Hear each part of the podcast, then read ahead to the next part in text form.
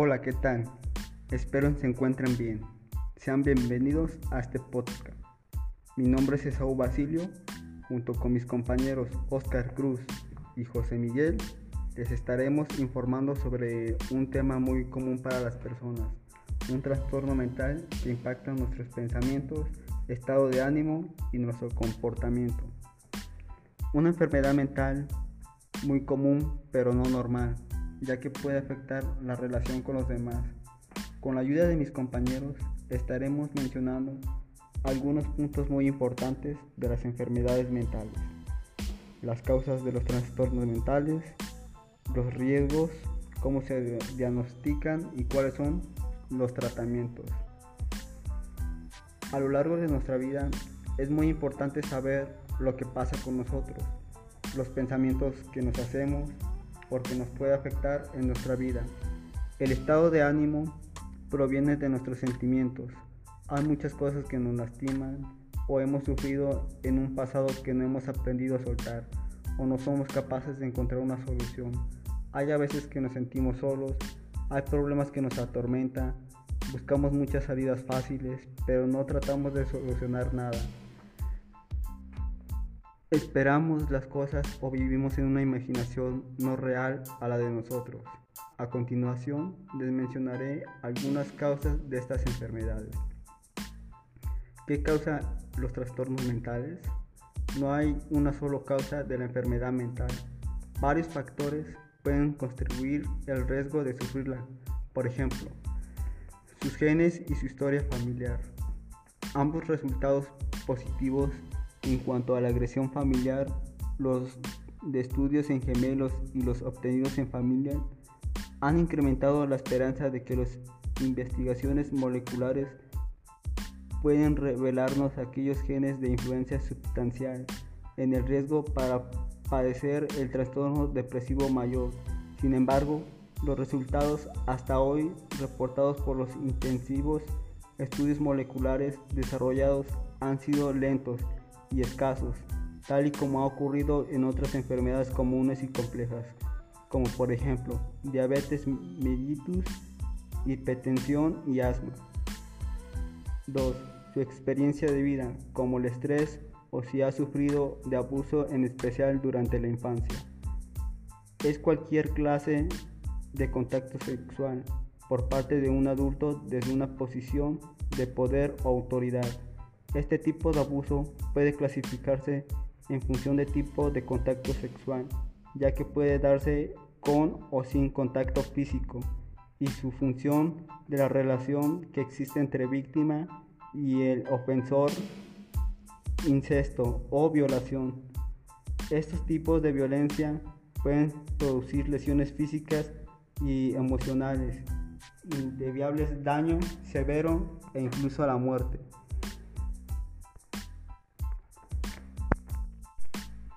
3. Factores biológicos como desequilibrios químicos en el cerebro.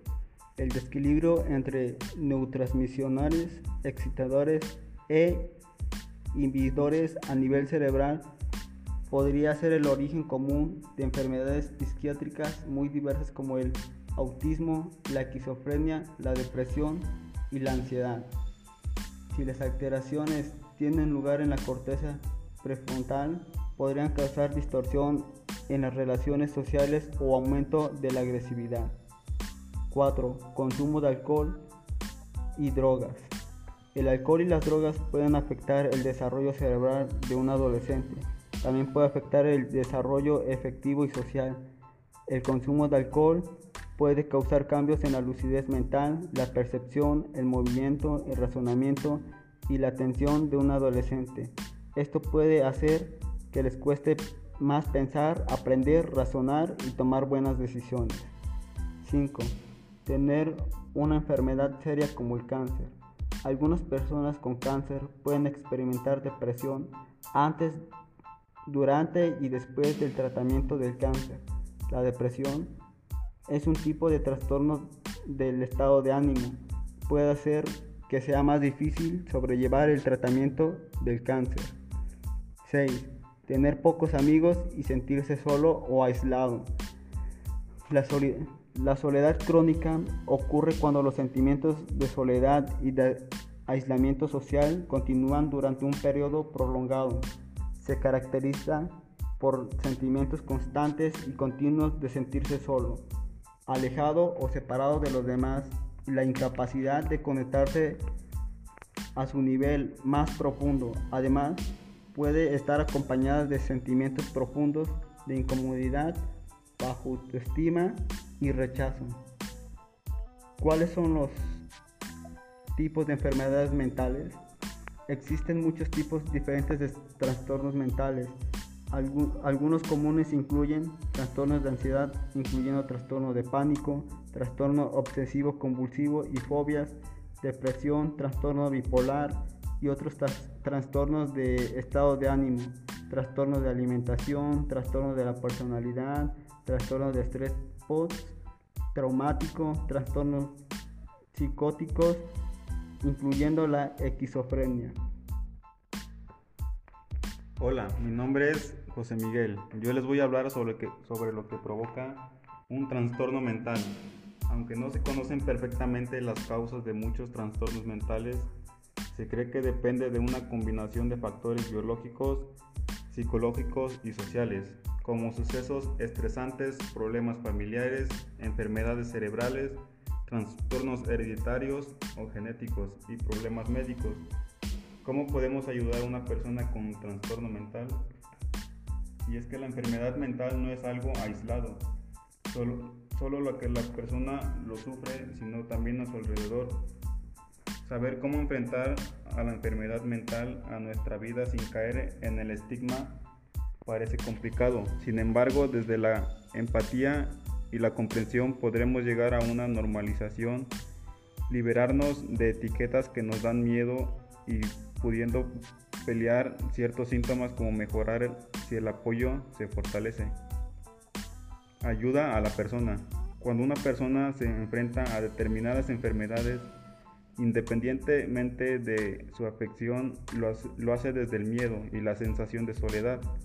En estos momentos donde el apoyo familiar y su circuito cercano es fundamental, no se trata de crear una base de dependencia, sino de comprensión y tolerancia, donde la persona puede sentirse segura para afrontar los problemas cotidianos y aquellos que la patología puedan derivar.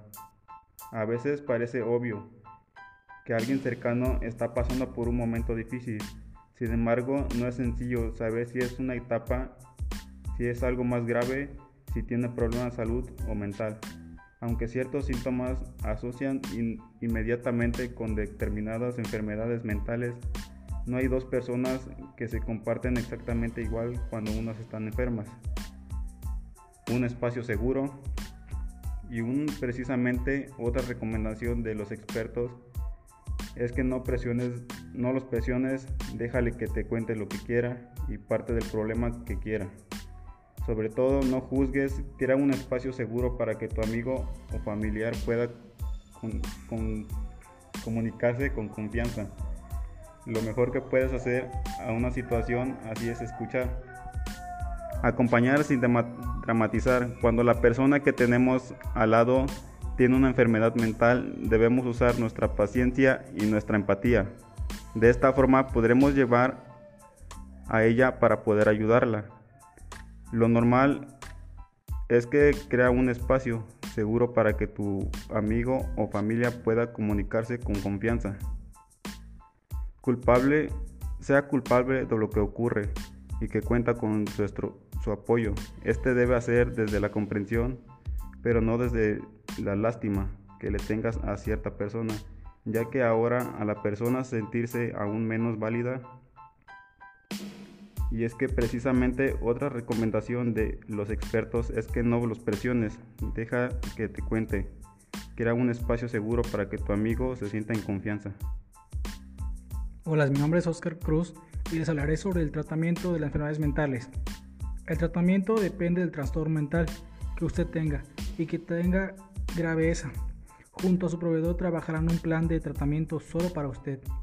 Por lo general implica algún tipo de terapia. También puede tomar medicamentos. Algunas personas también necesitan apoyo social y educación. para manejar su afición. En algunos casos es posible que necesite un tratamiento más ofensivo. Su enfermedad daño a usted o a alguien más. Es posible que debe ir a un hospital psiquiátrico. En el hospital recibirá consejería, discusiones grupales y actividades como profesionales de salud mental y otros pacientes. La psicoterapia, también llama terapia de conservación, consiste en hablar sobre tu afición, temas relacionados, como un profesional de salud mental. La psicoterapia se permite conocer en enfermedades tus estados ánimos, sentimientos, pensamientos y conducta. Esa comprensión y ese conocimiento te permiten adquirir capacidades para enfrentar situaciones y controlar el estrés.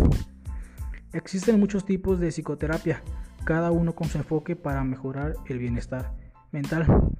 Con frecuencia la psicoterapia se completa con éxito en pocos meses, aunque en algunos casos puede ser necesario el tratamiento a largo plazo. Puede llevarse a, cabo la información individual, grupal o con los miembros de la familia. Y ahora, escoger un terapeuta es importante que te sientas cómodo y confíes en su capacidad y escuchar lo que tienes para decir. Además, es importante que el terapeuta comprenda la historia de vida que te ha convertido en las personas que eres, ha definido la forma que vives. Tratamientos de, estimulación cerebral. Los tratamientos de estimulación cerebral se utilizan en algunos casos para la depresión y otros trastornos de salud mental. Por lo general se reservan para las situaciones en las que los médicos y las psicoterapias no dieron resultado. Entre ellos se incluye la terapia electroconvulsiva, la estimulación magnética transcraneal repetitiva, la estimulación cerebral profunda y la estimulación de nervio vago. Asegúrate de comprender los riesgos y los beneficios de cualquier tratamiento recomendado, programas de tratamiento hospitalario y residencial. En ocasiones, pues las enfermedades mentales sean de grave que necesites que te atiendan en un hospital psiquiátrico. Esto se recomienda por lo general si no puedes cuidar a ti mismo adecuadamente o así en peligro inmediato de lastimarte a ti o de lastimar a otra persona. Las opciones de hospitales durante 24 horas los hospitales parciales y diurna y el tratamiento residencial que ofrece un entorno temporal de atención donde vivir. Otra opción puede ser el tratamiento voluntario infensivo, tratamiento por el abuso de sustancias junto con la enfermedad mental. Comúnmente se presentan problemas con el consumo de sustancias, por lo general infiere el tratamiento empeora la enfermedad mental. Si no puedes dejar de consumir drogas o alcohol por tus propios medios, necesitas tratamiento. Consulta con un médico acerca de las opciones de tratamiento. Involúcrate en tu propia atención. Trabaja con tu proveedor de atención primaria o profesional de salud mental para decir junto cuál es el tratamiento más adecuado en tu caso de acuerdo con tus síntomas y si gravedad, tus preferencias personales, los efectos secundarios de los medicamentos y otros factores, es cierto caso de las enfermedades mentales. Puede ser tan grave que tenga que ser médicos a ser querido quien decida acerca de detención a participar de tomas de decisiones. Las personas no eligen tener depresión, ansiedad o un trastorno mental como no se decide tener neumonía o diabetes. No es una cuestión de echarle ganas ni flojera. Es una condición de salud que requiere atención médica, psicológica. El diagnóstico y los tratamientos adecuados pueden ayudar a las personas con trastorno bipolar a llevar una vida saludable y productiva. Cuida tu cuerpo porque muchas personas quisieran estar completas. Valórate y ámate a ti mismo.